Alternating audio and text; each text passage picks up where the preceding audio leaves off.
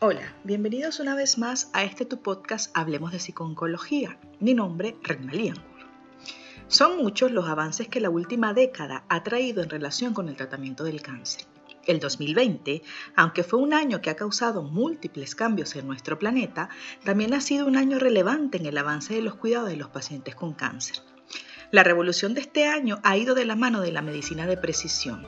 Y cuando hablamos de medicina de precisión, no podemos dejar de hablar de las terapias dirigidas. Y hoy haremos un resumen de esta nueva estrategia de tratamiento. ¿Comenzamos? La terapia dirigida es la base de la medicina de precisión. Se trata de un tratamiento del cáncer que actúa sobre los cambios que promueven el crecimiento, la división y la diseminación de las células cancerosas. Se trata de un grupo de medicamentos que dentro del tratamiento sistémico del cáncer disponen de un mecanismo de acción con unas características comunes. Así, los tratamientos dirigidos están diseñados para bloquear de forma específica aspectos concretos de la biología celular o tumoral en lugar de destruir de manera más indiscriminada todas aquellas células que se reproducen rápidamente, como ocurre en el caso de la quimioterapia. Es importante destacar que este tipo de fármacos no siempre actúa contra la célula tumoral, sino que en ocasiones su objetivo son los vasos sanguíneos que se forman alrededor del tumor y que le llevan nutrientes y oxígenos. En ocasiones, un fármaco dirigido es capaz de actuar contra diferentes objetivos. Por lo tanto, estos tratamientos biológicos impiden que se multipliquen las células, atacando selectivamente las del tumor sin tener efectos secundarios sobre la célula sana. Los fármacos que se utilizan en las terapias dirigidas funcionan de formas distintas, como hemos mencionado, estos pueden, por un lado, desactivar el proceso en la célula cancerosa que provoca que crezca y se propague, por otro lado, provocan que las células cancerosas mueran por sí solas y existe también la posibilidad que actúen eliminando las células cancerosas directamente. Es importante entender que no todas las terapias funcionan para todas las personas que han sido diagnosticadas con una enfermedad neoplásica. Para saber si una terapia dirigida podría funcionar en el paciente, es necesario que el médico especialista en enfermedades oncológicas tome una muestra del cáncer o biopsia y lo analice en busca de objetivos o moléculas específicas. Si este objetivo está presente en el tipo de cáncer, entonces podrá recibir este tipo de tratamiento. Pero ¿cómo funciona este tratamiento? La mayoría de las terapias dirigidas ayudan a tratar el cáncer al interferir con las proteínas específicas que promueven el crecimiento y la diseminación de los tumores en el cuerpo. Tratan al cáncer de varias maneras diferentes y pueden hacer lo siguiente. Primero, ayudar al sistema inmunitario a destruir la célula cancerosa. Una de las razones por las cuales la célula cancerosa se forma es porque logran esconderse del sistema inmunitario. Ciertas terapias dirigidas pueden marcar a la célula cancerosa. Imaginémonos que son como unas dianas, para que así sea más fácil que el sistema inmunitario las encuentre y las destruya. También existen algunas terapias dirigidas a fortalecer al sistema inmunitario para que funcione mejor contra el cáncer.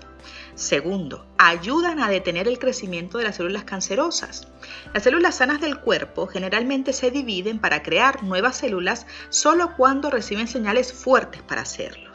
Algunas terapias dirigidas interfieren con las proteínas presentes en la superficie de la célula y así evitan que éstas manden las señales para esta reproducción celular. Este proceso ayuda a disminuir el crecimiento descontrolado del cáncer. Tercero, llevan sustancias destructoras a las células cancerosas. Algunos anticuerpos monoclonales, un tipo de terapia dirigida, se combinan con toxinas, medicamentos de quimioterapia o radiación. Cuando estos anticuerpos se unen a los blancos en las superficies de las células cancerosas, estas absorben las sustancias destructoras y esto hace que mueran.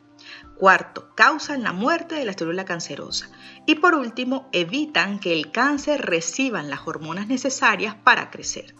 Esto, en el cáncer de mama y de próstata hormonodependientes, previene que las hormonas actúen sobre las células incluidas las células cancerosas. Esto, en el cáncer de mama y de próstata hormonodependiente, previene que la hormona actúe sobre la célula, incluida las células cancerosas.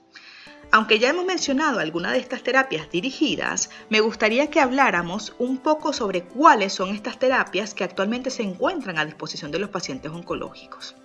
Existen varios tipos de terapias dirigidas. Entre ellas encontramos la terapia de moléculas pequeñas, que son fármacos que debido a su pequeño tamaño son capaces de penetrar en la célula y por ello actuar contra proteínas que se encuentran en su interior. Los anticuerpos monoclonales son proteínas producidas en el laboratorio similares a los anticuerpos generados por nuestro organismo al sufrir una infección por un microorganismo y que identifican y atacan al microorganismo uniéndose a alguna de sus proteínas. De igual manera, los fármacos llamados anticuerpos monoclonales son capaces de dirigirse hacia las células tumorales que tienen una determinada proteína y por ello son capaces de interferir en su crecimiento y división. Entre ellos encontramos el trastuzumab o el pertuzumab utilizado en los cánceres de mama con receptores ER2 positivos. Los inhibidores de tirosina quinasa, las cuales son fármacos orales habitualmente bien tolerados y que a la fecha son utilizados en el caso del cáncer de pulmón de células no pequeñas. Los fármacos antiangiogénicos o fármacos que actúan inhibiendo la producción de nuevos vasos sanguíneos que el tumor requiere para seguir creciendo. Entre estos, el bevacizumab, que es utilizado en el caso del cáncer de colon, ovario o mama y las inmunoterapias, que ya sabemos que detectan y destruyen las células anormales y por este mecanismo impiden o frenan el crecimiento de muchos cánceres. Actualmente las inmunoterapias son utilizadas en varios tipos de cáncer, entre ellos el cáncer de riñón, el melanoma y el mesotelioma son los más destacados. Las terapias dirigidas son tratamientos nuevos y prometedores, pero tienen limitaciones, ya que las células cancerosas pueden volverse resistentes a estos fármacos. Por otro lado, en ocasiones el objetivo o la diana hacia la cual están dirigidas puede cambiar y por lo tanto el tratamiento dejará de funcionar. O puede darse el caso que el cáncer consiga otra forma distinta de crecer y sobrevivir. Pero lo importante es entender que se trata de opciones de tratamiento que cada vez están más dirigidas al tipo de célula o al tipo de tumor y que permiten al paciente un tratamiento de su enfermedad, permitiendo una buena calidad de vida y una mejor tolerancia con menos efectos secundarios. Por lo que se trata de un avance sin precedente en los cuidados de los pacientes con cáncer.